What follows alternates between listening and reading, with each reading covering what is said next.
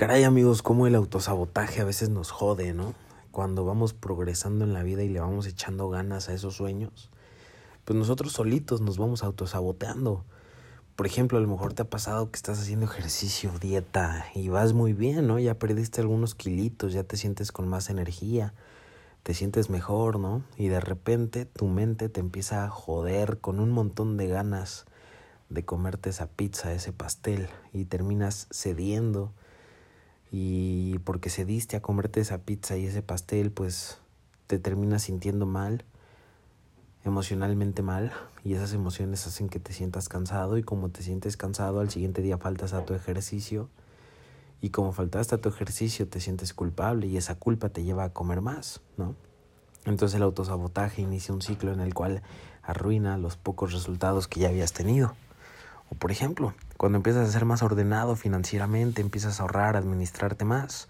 De pronto vas a una plaza comercial y ves un montón de anuncios. Decides gastar dinero que no tienes en comprar algo. Después te sientes culpable por haberlo gastado, entonces no rindes igual en tu trabajo o emprendimiento y entonces ganas menos dinero. O por ejemplo con tu pareja, todo está feliz y pleno y todo está bien. Te sientes contento, ella se siente contenta o él y, de pronto te empiezas a acordar que tal vez eh, la relación anterior que tenías era mejor que la que tienes actualmente. Entonces empiezas a comparar a tu pareja con la que tenías antes y te empiezas a autosabotear hasta que al final esas comparaciones hacen que tu pareja se sienta menos y te termine dejando cuando era una buena relación. En fin, te puse como que estos ejemplos un poquito aislados, tal vez exagerados un poco, pero bueno, eh, para que entiendas qué pasa con el autosabotaje, ¿no? Y es que creo que todos nos autosaboteamos. Al final creo que el enemigo, lo que no nos permite alcanzar nuestros sueños es algo que nosotros llevamos dentro, ¿no? Es un juego interno. Esta parte de no poder alcanzar nuestros sueños y aquello con lo que aquello que queremos lograr, creo que parte de un juego interno, ¿no? Parte de ese choque interior que no nos deja realmente estar plenos y realizados. Creo que el autosabotaje es un es una forma, es un escape, ¿no? Le tenemos más miedo a veces al éxito que al fracaso. Le tenemos miedo a nuestra mejor versión. Muchas veces nosotros no tenemos miedo a ser exitosos. Más bien, muchas veces no tenemos miedo a ser fracasados. A lo que le tenemos miedo es a ser exitosos. Le tenemos miedo a los cambios que van a ocurrir en nuestra vida cuando nosotros empecemos a ser exitosos le tenemos miedo a, a, nuestro máximo potencial, ¿no? Porque sabemos que tenemos mucho. Cuando tú sabes que tienes un gran potencial, entonces empiezas a... Es como si quisieras correr un auto de carreras con el freno de mano puesto. Puede ser que ese carro sí avance, ¿no? Puede ser que su motor ruja, pero al final va a tener un freno, va a tener algo que no lo deja ir a la velocidad a la que debería. Y ese es el autosabotaje. A veces tú no vas por tus sueños a la velocidad a la que deberías o a la velocidad a la que podrías ir porque tú solito te frenas, traes el freno de mano puesto. Ahora quiero preguntarte, ¿cuál es ese freno de mano que traes puesto? Por lo general esos frenos de mano se llaman excusas. Así que, ¿qué excusas te estás dando?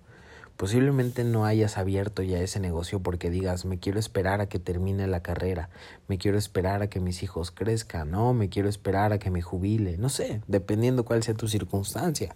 A lo mejor tú no quieres ir por esa pareja que tanto te gusta o hablarle a esa personita especial porque dices, no, no, no, yo por ahora no quiero tener pareja, tal vez más adelante, cuando en el fondo te mueres de ganas. En fin, esto, este tema del autosabotaje es una constante prisión en la que no nos damos cuenta que estamos encerrados. Y no nos damos cuenta porque es una prisión mental. Tú tienes potencial para mucho, tienes potencial para dar y de sobra. El tema es hasta qué punto vas a dejar que el autosabotaje se apodere de tus sueños. Quítale ya la cadena a tus sueños. ¿Qué pasaría si tú vivieras al máximo de tus posibilidades? Y digo al máximo de tus posibilidades porque eso siempre lo podemos alcanzar. Mira, si nosotros nos ponemos como meta este, ganar a partir de mañana un millón de dólares, tener eh, un, bajar 20 kilos, tener a la mejor pareja del mundo, vivir la vida de nuestros sueños, vivir viajando para mañana, pues no lo vamos a lograr, estamos de acuerdo. O sea, no, no hay que ponernos metas realistas. O sea, a veces cuando nos ponemos una meta demasiado alta, lo que pasa es que nos desanimamos. Así que yo te invito a que te pongas una meta realista. Una meta realista puede ser con las circunstancias que tengo ahorita, con el dinero que tengo ahorita, por la forma en la que vivo ahorita, así como ahorita está mi vida, como hoy, hoy, en este momento es mi realidad, así de endeudado, así de pobre, así de jodido, así como, o, o así de millonario, así de rico, así de feliz, así de triste, así de pleno, como quiera que estés ahorita, tú tienes una mejor versión. O sea, tienes una mejor versión tienes un máximo de posibilidades. ¿Cuáles son tus máximos de posibilidades financieras ahorita? ¿Cuáles son tus máximos de posibilidades emocionales? ¿Tus máximos de posibilidades mentales? ¿Cuál es tu máximo? Puedes vivir al máximo todos los días, siempre estando en tu mejor versión, siempre dando tu 100%. Así que Así estés como estés ahorita, siempre puedes dar tu 100% para dejar de autosabotearte. Cuando tú, empieces a dar tu 100% a pesar de que el autosabotaje te quiera joder, ¿qué crees? Tu realidad va a empezar a cambiar y va a empezar a moldearse y tu mente también va a entender, wow, este cabronazo va en serio, hay que darle más recursos. Entonces tu mente te va a empezar a suministrar más confianza en ti mismo, más, más este, autoestima, más autorrespeto, en fin, tu mente te va a suministrar todo aquello que tú necesitas para brillar, pero primero tienes que demostrarle a tu mente que estás hecho para brillar y solamente estarás hecho para brillar cuando dejes de autosabotearte.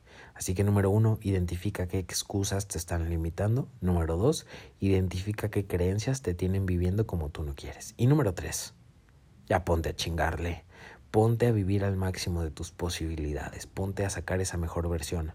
Porque nadie te la va a regalar. Te mando un abrazote, espero que estés bien, gracias por escucharme. Si quieres saber más de estos temas, adquiere mis libros, llegan a la puerta de tu casa y con una firma de mi parte. Los encuentras en www.miguelontiveros.info. Fue un placer para mí grabar esto para ti. Nos vemos. Bye.